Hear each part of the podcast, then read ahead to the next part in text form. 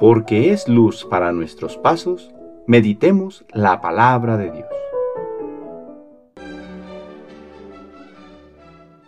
Del primer libro de Samuel, capítulo 8, versículo 4 al 7 y del 10 al 22.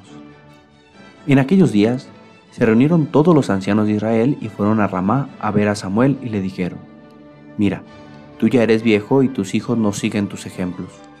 Danos pues un rey para que nos gobierne como sucede en todos los pueblos. A Samuel le disgustó que le hubieran pedido un rey que los gobernara. Entonces Samuel invocó al Señor y éste le respondió, Dale al pueblo lo que te pide, pues no es a ti a quien rechazan, sino a mí, porque no me quieren por rey.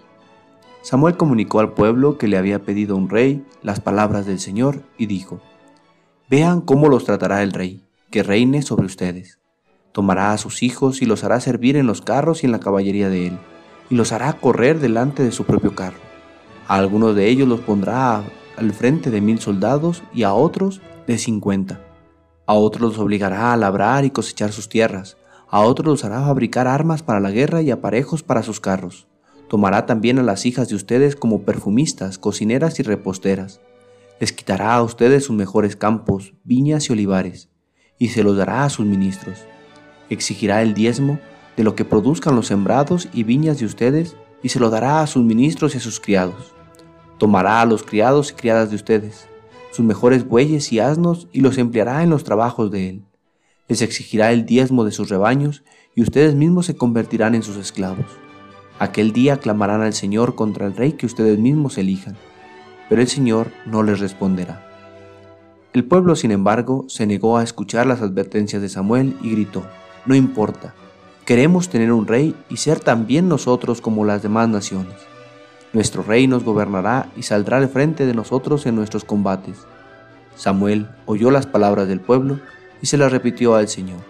Y el Señor le dijo, hazles caso y que los gobierne un rey. Palabra de Dios.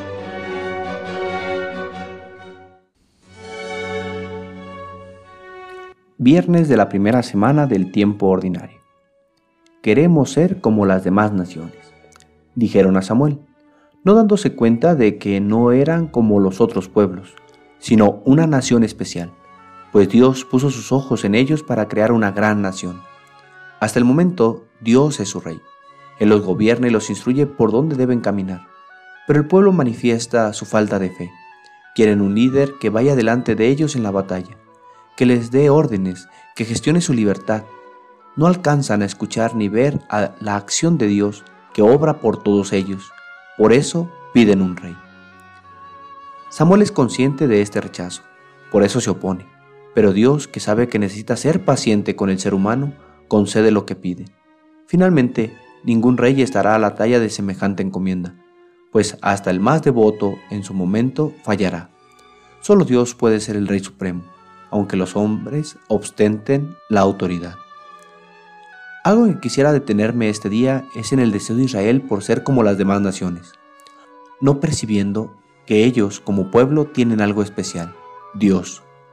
En ocasiones también nosotros podemos llegar a despreciar el tesoro de nuestra fe, para hacernos como los demás, siguiendo modelos muy humanos de poder, fama, dinero, seguridad, etc., dejando a un lado lo que nos hace grandes, nuestra fe y seguridad en Dios.